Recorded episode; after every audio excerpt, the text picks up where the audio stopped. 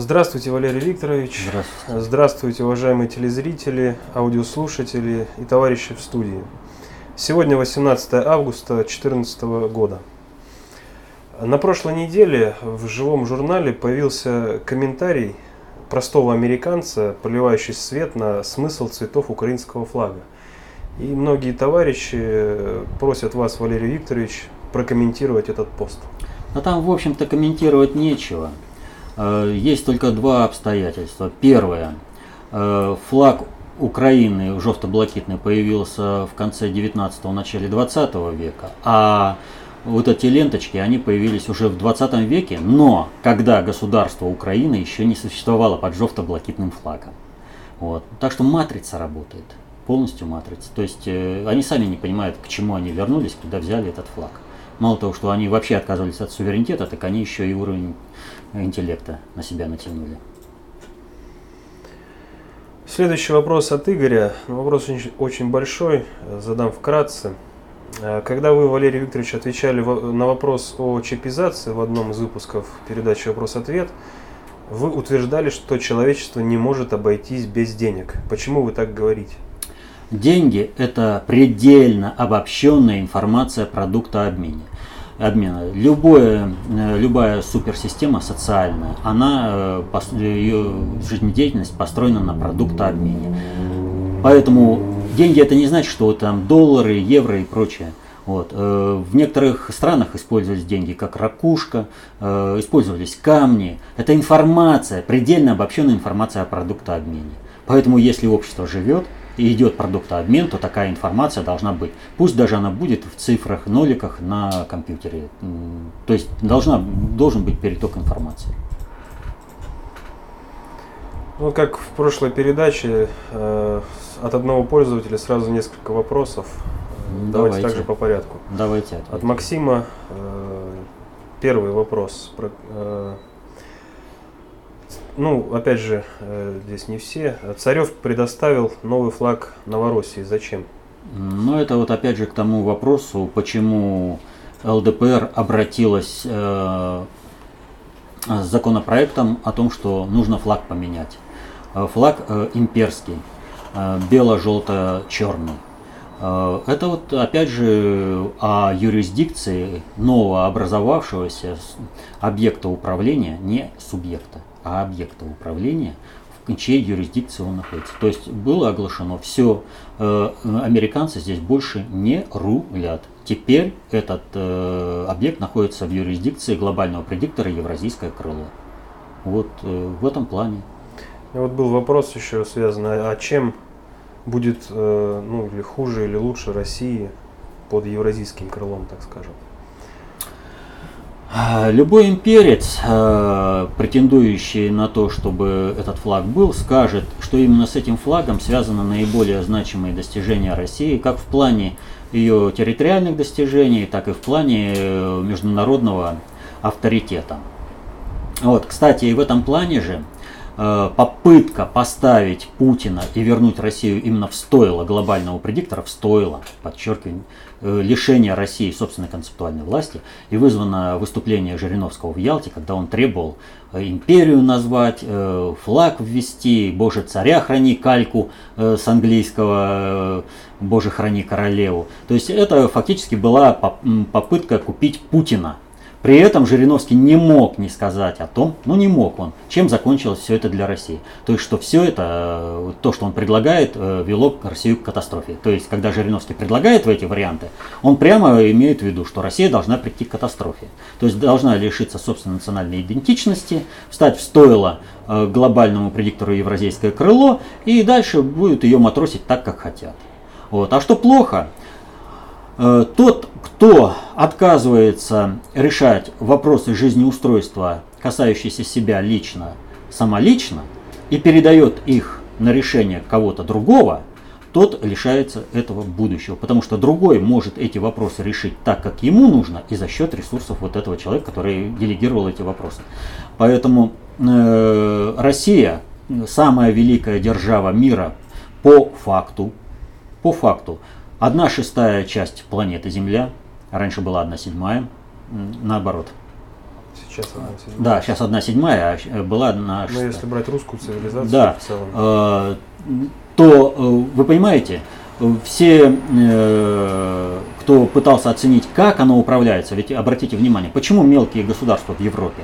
Потому что теми технологиями и с тем менталитетом, с той концепцией управления, которую проводит глобальный предиктор, только маленькие государства могли обеспечить эффективность управления. А то, что жила Россия на такой э, большой территории, это не иначе, как Божье водительство. То есть это собственная концептуальная власть. Так вот, что предлагают? Это лишиться этой собственной концептуальной власти и встать э, в стойло э, глобальному предиктору Евразийское крыло. За это, за это в рамках концепции э, ветхозаветно-библейской со стороны глобального предиктора России позволят стать на определенный период великой, то есть заместить э, в системе управления странами и народами на планете Земля э, Соединенные Штаты, которые сейчас э, выходят на процесс перестройки и реконструкции. То, что прошла Россия, но в России этот процесс прошел не так, как хотел глобальный предиктор. Вот. Так вот, э, предложениями подобного рода идет такое. Глобальный предиктор Евразийское крыло предлагает э, Путину, как представителю русской концептуальной власти и государю России, э, договориться. Ты отказываешься от самостоятельности, ты отказываешься от э, русской концепции, и ты становишься рабом, э, в стойло, лошадью, чем угодно. Э, надеваешь на себя ермо э, глобального предиктора Евразийского крыла. За это мы тебе создадим пиар, что ты великий. Пиар. А реально ты будешь рабом. Ну, для некоторых наших э, представителей элиты, я, ну как, для некоторых это кавычка, сейчас это как бы достаточно серьезная прослойка, э, быть рабом у глобального предиктора, это очень как мечта, ради которой они готовы выжить. И готовы убивать других, лишь бы только... Вот э, «Игра престолов», да? Я повторю, уже мы как-то об этом говорили. Вот там есть Теон Грейджой. Реальный наследник, реальный властелин был. Но там его пытками там, и прочим э, заставили стать вонючкой. То есть он э, видел э, свое предназначение служить господину. Вот. То вот э, россионскую элиту, ее никто не пытал, ничего не... Ее воспитали такой. Для того, чтобы стать вонючкой, россионские элитарии готовы убивать друг друга. Следующий вопрос от Максима. Э, Гибель, прокомментируйте гибель кандидата в президенты Бразилии. Это спецслужбы США замешаны? Однозначно это спецслужбы США, потому что Соединенные Штаты не могут успокоиться с тем, что им не удалось в результате вообще вот этой новой цветной революции скинуть режим э, управления, государственного управления в Бразилии, и они продолжают гадить, э, как бы создавая, как бы создавая и как бы нелегитимность действующего президента. То есть, вот, понимаете, она убила, чтобы стать президентом. То есть, это задел под будущую цветную революцию. И совершенно неважно здесь, реально представлял ли такую угрозу вот этот э, погибший кандидат или не представлял. Пиар и СМИ сделают свое дело. Прокомментируйте также э, американскую активность в Ираке. Там нет никакой американской активности.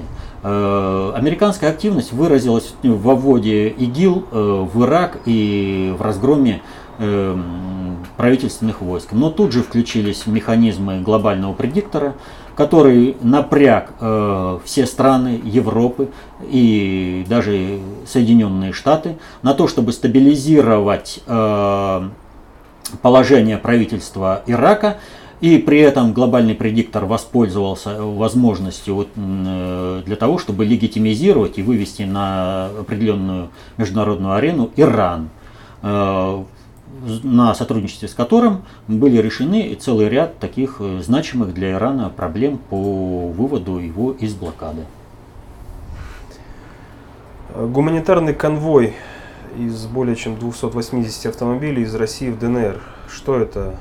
Превентивная мера против планов хунты по гумани- гуманитарной катастрофе? Никакой конвой не спасет от гуманитарной катастрофы.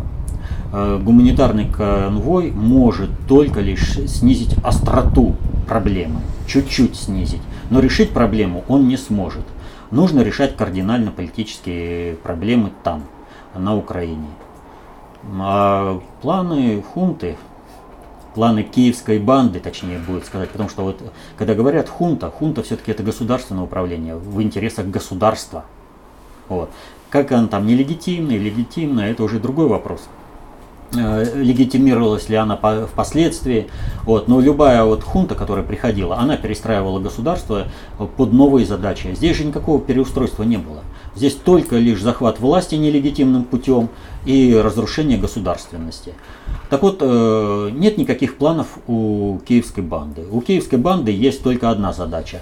С собственными тушками представлять э, якобы Э, государственную политику по организации гуманитарной катастрофы на всей территории Украины. Всей, а не только на юго-востоке Украины. Далее от Максима. Россия планирует создать систему секретной спутниковой связи за более чем 65 миллиардов рублей. Что это? Зачем объявлять об этом открыто? А как зачем? А вы что, пиар э, списываете со счетов? Вот Советский Союз совершил много открытий, совершил много положительных дел, но нигде об этом не кричали, не говорили, и была уверенность даже внутри Советского Союза, что все великое совершается в Соединенных Штатах. Потому что они красиво могли представить. Мы должны иметь собственно, это учиться на собственных ошибках. Мы должны заранее показывать то, что мы оглашаем, чтобы все оценили масштабность задачи и результат. Возня вокруг хищений Саакашвили. Если Грузия проамериканская, а Саакашвили их агент, зачем тогда против него суд? Значит, прежде всего, наивно полагать, вот многие, даже, так скажем, патриотические лидеры считают и говорят э, общественному мнению, что американцы своих не бросают, тех, которые там вот им нужны, они вывезут их, все. Американцы не бросают ровно до тех пор, пока этот человек им не потребуется для следующего управленческого шага. Если им необходимо застабилизировать свое присутствие где-то и потребуется предыдущего правителя проамериканского, ликвидировать, они это сделают без всякой проблемы. Посмотрите, что произошло во время арабской весны. Ведь там убирали проамериканских правителей, американскими силами, потому что нужно было другую задачу сделать. И поэтому, если потребуется, они Саакашвили могут э, отдать э, в Грузии, чтобы там его порвали на американский флаг, на британский. Прошу прощения. Активность Андрея Макаревича 12 августа посетил Донбасс, где выступил в поддержку украинцев. Планирует поехать в Крым. Что это, пятая колонна активизировалась? А, в настоящее, э, да, пятая колонна по приказу активизировалась, но работает и матрица. Сейчас все э, деятели искусств определяются, с кем они. Помните такое, с кем вы деятели искусств? Была такая работа. Вот. Э, так вот они определяются. И определяются по нравственности. Один человек – Розенбаум, да, покупает 200 циклов э, месячных э, по лечению инсулина и отправляет, а другой идет, э, Макаревич, и празднует убийство детей на Донбассе. Потому что именно это отвечает его нравственности. Когда убивают русских для Макаревича, хорошо. Каждый определяется – в нравственном поступке. Что это, хорошо, когда детей убивают, или плохо? Для Макаревича это очень хорошо, для Розенбаума это плохо. Все, пошло деление. Последний вопрос от Максима. Лихорадка Эбола. В Либерию доставили первую партию непроверенной вакцины из США. США решила, решили постраховаться? Нет, это не э, США решила подстраховаться. Напомним предысторию. Э, с момента крушения самолета э, Боинга малазийских авиалиний на Украине вставал вопрос о том, что Соединенные Штаты могут применить э, бактериологическое оружие в отношении Украины. И вопрос стоял очень жестко. Чем больше шла шумиха, тем больше, чем больше нагнеталась обстановка, тем более нервно становились люди. И когда э, вот такая возможность возникла, э, прошел слух о том, что 75 э, ученых в Соединенных Штатах, возможно, заразились сибирской язвой. слухи о том, что Соединенные Штаты могут применить оружие бактериологическое на территории Украины, э, резко пошли на убыль. Но потом они снова возобновились, снова начали готовить средства массовой информации, что такое оружие может быть применено на Украине, но не понимают страновая элита Соединенных Штатов хороших намеков. Поэтому вся Европа и Соединенные Штаты теперь напряжены реально. Эболон. То есть не захотели по-хорошему, получите, вот реально. Иначе мы вам потом устроим вообще. Надо сказать, что это делает глобальный предиктор, а не Россия. Потому что здесь Соединенные Штаты влезли в сферу компетенции глобального предиктора. То есть вообще в планирование, что будет на этой территории. Вопрос далее от Надежды. Валерий Викторович, как вы думаете, почему отменили трансляцию выступления Путина в Ялте 14 августа? По той же причине, что потом и показали.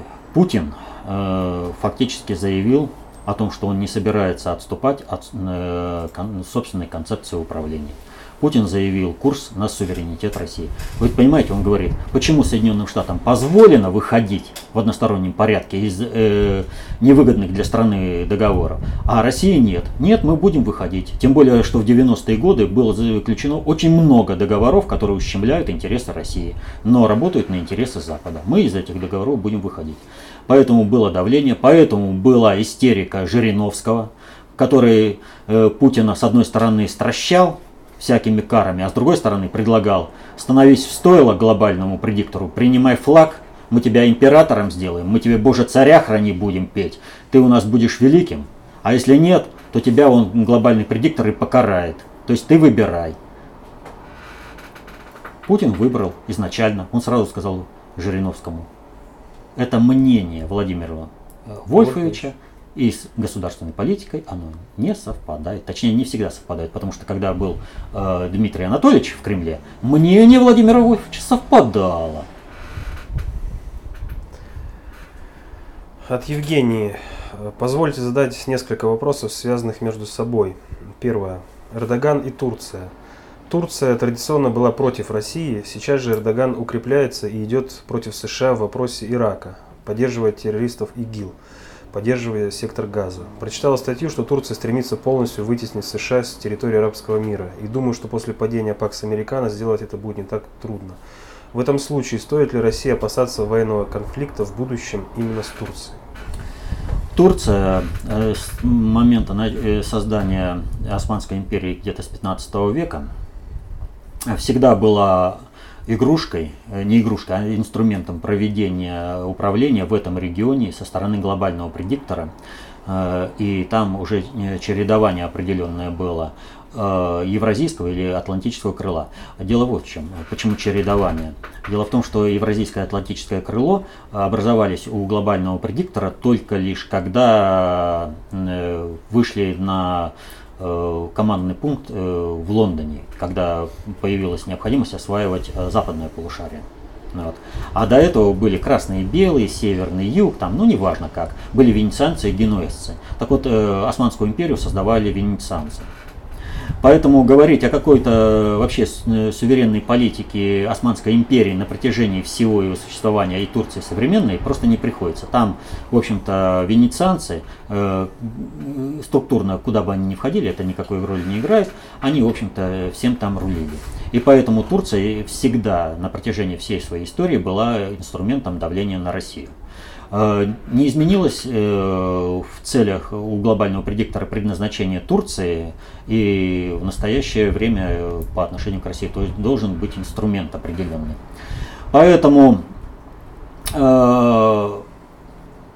Турция, как бы она там ни хотела, но э, за все эти века построены достаточно серьезные инструменты для того, чтобы управлять э, Турцией в обход государственных институтов. И сейчас структурно Турция, в общем-то, пытается выскочить из-под Соединенных Штатов, вот, э, чисто под юрисдикцию глобального предиктора. И, что, кстати, дает, в общем-то, маневр и перестроить взаимоотношения с Россией. Но положение в Турции достаточно серьезное, и оно ничего не определяет, поэтому вот Ассиси, который приезжал к Путину э, в Сочи, знаете, как он летел? Он летел сначала на север России через э, Белоруссию, Польшу, э, Румынию, Болгарию. Он облетел Турцию. С запада Турцию. Он не пошел на юг. Почему? Ну, потому что зона ПВО полностью Соединенные Штаты. И ему совершенно не хотелось повторять э, тот самый э, путь, который проделал MH17 малазийских авиалиний. Он хотел прилететь домой целым. И реально он понимал, что здесь не Эрдоган решает. А то, что Эрдоган победил, это это хорошо. Э, дело в том, что у Эрдогана уже выстроены определенные взаимоотношения. Он уже стартует не с пустых позиций, э, когда отстраивается от э, руководства Соединенных Штатов, от диктата Соединенных Штатов в отношении Турции. У него уже есть позиции, на основе которых он может договариваться с Россией. А Россия договаривается с глобальным предиктором. То есть маневр Турции с Эрдоганом обеспечен хороший. Воспользуется Турция и Эрдоган этим, это уже другой вопрос. Но во всяком случае, пока что мы видим, что Эрдоган стремится защитить свои интересы Турции. Он не влез в войну с Сирией, как бы его туда не втягивали. А втягивали очень серьезно. Очень серьезно его туда втягивали. Второй вопрос от Евгении. Почему Турция так упрямо не признает факты геноцида армян и других народов? В противном случае придется отвечать. И отвечать в первую очередь придется потому, как были организованы эти геноциды. А геноцид армян был организован в планах создания запасных евреев из армян. То есть нужно было провести Холокост. Именно поэтому армяне провели там вот этот геноцид. И вот как раз третий вопрос о замене евреев армянами. У евреев есть второзаконие, так сказать, идеологическая база и доктрина – есть история хождения по пустыне и так далее. А у армян что? На каком основании армяне станут господствовать над миром и другими народами? Ну, вообще-то, э, для того, чтобы быть инструментом э, проведения, основания хождения по пустыне, это как бы маловато. Это вообще-то инструмент создания но э, армяне, армянская диаспора создавались несколько позже, чем создавались евреи, поэтому был учтен определенный опыт хождения и создания э, инструмента управления уже э, компактно среди других народов. Это раз. Что касается идеологической основы, там тоже то же самое все. Основание э, всегда есть. Э, главное, как применять инструмент. Но опять же говорю, у армян сейчас очень хороший, очень хороший вариант. С одной стороны, если не допустит э, Холокоста евреев, э, армяне не потребуются. И второе. Э, сейчас э, основной упор идет на то, чтобы были саентологи. То есть армяне здесь тоже как бы по-прежнему остаются в запасе. То есть и если они э, решат вот вопрос недопущения э, Холокоста евреев и недопущения э, саентологов в управление, а у саентологов большое, большая проблема э, входить в управление. То есть это э, инициатива, это инициатива масс всех народов планеты Земля мешает э, саентологам проходить в управление. Вот. То у армян э, не будет как бы вот у глобального предиктора запускать вариант э, запасных евреев. Незачем будет. И тем самым армяне избегут пос, э, серии последующих погромов и холокостов, которые, ну, погром в Баку или в Сухуме армяне помнят. А зачем им это надо? Тогда будет не только в Баку и в Сухуме, а будет везде. А уж тем более такой холокост, который устроили турки в 15 году. Вот зачем это надо? Поэтому, ребят, давайте жить мирно. Все народы должны жить. Поэтому не, допу- не допустим холокоста евреев, значит и не будет холокоста армян. А вот если евреев уничтожат, армяне будут просто приговорены на все это. Валерий Викторович, очень много товарищей просят вас рассказать о цыганах. Какова им роль отведена им вообще в мире, кто они такие? Неприкасаемые, каста неприкасаемых из Индии, э, отправленная в расселение по всему миру с одной единственной целью – сеять хаос и дезорганизацию, вносить беспорядок. Только эта задача на них лежит. Вопрос от Дмитрия. Раскройте суть события, когда Яценюк, как краснодевица, заявил о своей отставке, а затем позволил уговорить кого-то себя оставить. Связано ли это событие с частичной потерей уверенности Запада по контролю ситуации на Украине? Нет, там, э, в общем-то, ситуация другая. Яценюк э, пошел на соглашение с глобальным предиктором Евразийское крыло. Он получил гарантии от Папы Римского, что в случае активного сливания э, киевской банды и политики Соединенных Штатов, он получит гарантию того, что вовремя выйдет. И ему был подан определенный сигнал, когда он может выйти. Он вышел, но Э, глобальный предиктор управляет бесструктурно, а Соединенные Штаты, страновая элита, управляет структурно. Поэтому, когда Соединенные Штаты увидели, что их реально кидают и э, подставляют, были задействованы структурные механизмы, и Цуника взяли за причинное место и сказали, нет уж, в лодке останемся до конца вместе. Вот. Естественно, что сейчас глобальный предиктор предпримет э, определенные э, Э, действия для того, чтобы яйценика все-таки вывести из-под удара. Вот, будут наж, нажаты на определенные механизмы, собственно, в Соединенных Штатах. Вот, потому что для глобального предиктора вообще это вопрос э, э, стабильности управления. Если человеку, которому была обещана защита, он будет ликвидирован страновой элитой, то извините, какой э, тут, э, о каком глобализме может идти речь? Поэтому яйценика будут спасать. Следующий вопрос у нас от э, Василия. В одном из выпусков вы сказали про трагедию на Саяно-Шушинской ГЭС и что это не случайность. Можете прокомментировать это? Что было пять лет назад? Был острый кризис в управлении, э, связанный с тем, что Владимир Владимирович покинул э, пост президента. Э, начался дележка. Начался попытки возврата одних – и попытки сохранить позиции других. Естественно, Соединенные Штаты не могли пройти мимо этого и не зафиксировать своих людей в управлении, чтобы они продолжали рулить страной. Нужно было показать, что, образно говоря, мы можем. И они показали, на примере Шушинской ГЭС, что они могут уничтожить всю экономику страны, управляя чисто из Москвы. Из Москвы семь раз давалась команда запустить э, ген, этот генератор и остановить его. То есть э, семь раз он шел в запредельные э, нагрузки. Да, потому что при пуске это очень серьезный идет э, как вибрация такая, которая разбалтывает. Тем более, что э, вот этот э, генератор, он, э, как он называется-то, неважно, он э, как раз э, был ограниченно годен, его собирались ремонтировать. То есть его пока не раскачали, пока полностью э, не произошла авария, а из Москвы не могли успокоиться, давали эту команду.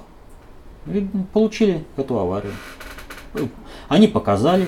Поэтому вот когда разные патриоты там э, с плеча рубят, а Путин там то не уволил, это не уволил, они не имеют представления, как управляется народное хозяйство, как управляются социальные системы и как осторожно нужно работать в этих системах, чтобы не получить по всей стране эти шушинские газ. Далее вопрос от Елены из Санкт-Петербурга. А, когда, а, так, нет, это вот как раз вы ответили на вопрос о цыганах. А, выше тогда вопрос от Ольги из Калуги. Подскажите, пожалуйста, почему мы говорим «Господи, Боже ты мой»? С одной стороны, понятно, потому что мы это слышали от родителей, сами стали говорить. Господь Бог может быть Господь – это Господин, и, возможно, это слово никакого отношения к Божественному не имеет – Возможно, Господь относится к глобальному предиктору, и неправильно это слово сочетать со словом Бог. Ведь в третьей заповеди сказано, не поминай имени Господа Бога твоего в суе. И в третьей заповеди говорится, не поминай его имя. А разве мы знаем его имя? Как можно выполнять эту заповедь, если не знаешь его имени? Тут ты ни при каких обстоятельствах вообще не сможешь ее нарушить. Тогда зачем она тогда написана? И, э, а может имя Господа Бог, э, ну, немножко не связанный вопрос написан. Тогда, произнося эту фразу, ты автоматически называешь имя Господа. И по незнанию все время ее нарушаешь, путаница какая-то. Ну, вот как в вопросе самом. Значит, э, действительно, не обращайся к Господу в суе по той простой причине, что э, суетой должен заниматься человек сам, обращаться к Богу только тогда, когда действительно требуется помощь свыше. Что касается Господа, Господин – это только Бог. человек слишком много на себя берет, заявляя, что он господин. Еще придется отвечать за это перед Богом. Так что э, Господь и Бог – это фактически синонимы с определенными, естественно, э, различиями, потому что чистых синонимов нет.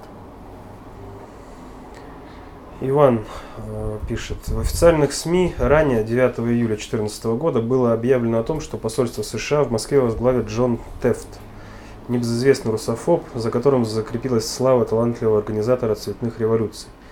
Вопрос мой вот такого плана. Почему Кремль дал добро на эту кандидатуру? Неужели в нашей стране недостаточно влияния местной пятой колонны? Ну, во-первых, назначение Тефта – это очень большая удача для Москвы. Представляете, вы получаете человека, биографию которого вы хорошо знаете. Вы э, понимаете алгоритмику принятия его решений. Вы хорошо знаете его окружение, связи. Вы можете просчитать, как он будет действовать в тех или иных обстоятельствах. Но отказываться от такого подарка для России ну, было бы крайне не, неразумно. Когда получили бы совершенно нового человека, которого, в общем-то, не знаешь, у которого нет имя в СМИ, Э, которого все заново надо прорабатывать. Но это вообще назначение ТЭФТа – это просто подарок для России. Надо этим только подарком воспользоваться. И тогда у американцев они получат то, ровно то, чего они хотели, назначая ТЭФТа. То есть они получат полный провал американской политики в отношении России. Александр, далее. Осветите э, пожалуйста, насколько это возможно, сделать гласно истинную роль и суть Михаила э, Жванецкого. В прошлый раз вы упомянули, что он так называемый сатирик и так называемый юморист. Каковы возможные методы правильного противостояния и противодействия таким людям и на чем они могут быть основаны? Возможно, я не вижу каких-то существенных отличий, но в ряду таких людей я вижу Жванецкого, Шендеровича, Иртеньева. Верна ли постановка их в один ряд? Да, и все они, за исключением чуть-чуть особнячком стоит, э, особнячком, но не в том же, как бы не в другом ряду стоит Задорнов, а так, в общем-то, ряд э, верный. Все вот эти сатирики, юмористы, они направлены на одно – не сводить великого до смешного и возводить смешное до великого. То есть нарушать и размывать нравственные основы в обществе. Разрушая нравственные основы в обществе, проводится антинародная политика. То есть они создают э, все Э, социальные катаклизмы создаются именно этими сатириками и юмористами. Надо понимать, что осмеянное зло не перестает быть злом, э, просто у человека снимаются э, защитные барьеры перед реализацией этого зла. А вот если вы это понимаете, то вы всегда найдете конкретно, как в каждом случае, этому противодействовать. Потому что дать универсального, э, универсальную технологию, вот сказали так-то, действует так-то, не получится. Они же действуют на злобу дня, если вы держите моральные э, нравственные устои незыблемыми, они для вас понятие добро неразмываемо, то вы, в общем-то, сможете им противодействовать. Вы не дадите им сделать великое смешным, а смешное великим. Вот последний вопрос был. Ну что ж. Времени, может быть, еще будут вопросы? Есть вопросы? по последним политическим событиям? Ну а что по политическим событиям? Единственное, что следует отметить матрицу, работу матрицы. Вот в Соединенных Штатах э, произошло два события. Это э, так называемые народные волнения э, в городе Фергюсон в Миссури и э, столкновение двух поездов. Но надо понимать следующее. В Соединенных Штатах Вообще, столкновение поездов, тем более лоб в лоб, это означает сбой в работе диспетчеров. Сбой в работе диспетчеров – это нарушение управления. То есть это матричное отражение э, проблем управления на конкретных примерах. И в данной ситуации происходит следующее.